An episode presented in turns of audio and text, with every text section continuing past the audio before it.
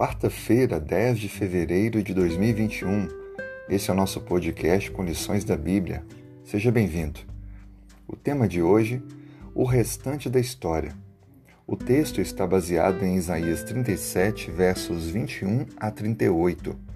Leio com você o verso 36.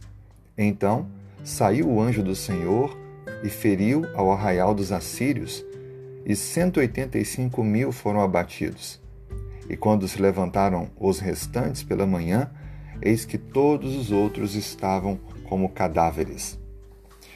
Bem, veja que esse texto já mostra o final da história.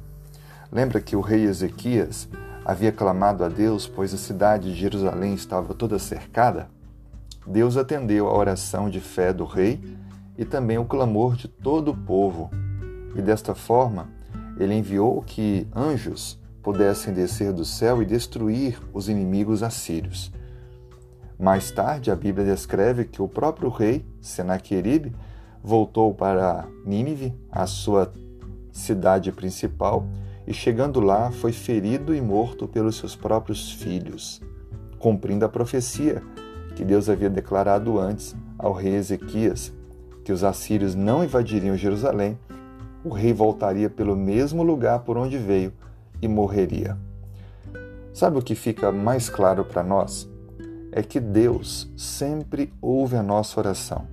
E nos momentos mais difíceis, ele atua. Deus ele cumpre as suas promessas. Diante de uma grande crise, é necessário um grande milagre.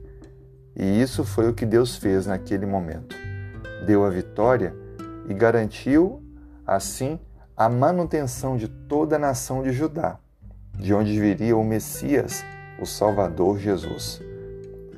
Deus tem para mim e para você também promessas, promessas de vitórias, de bênçãos.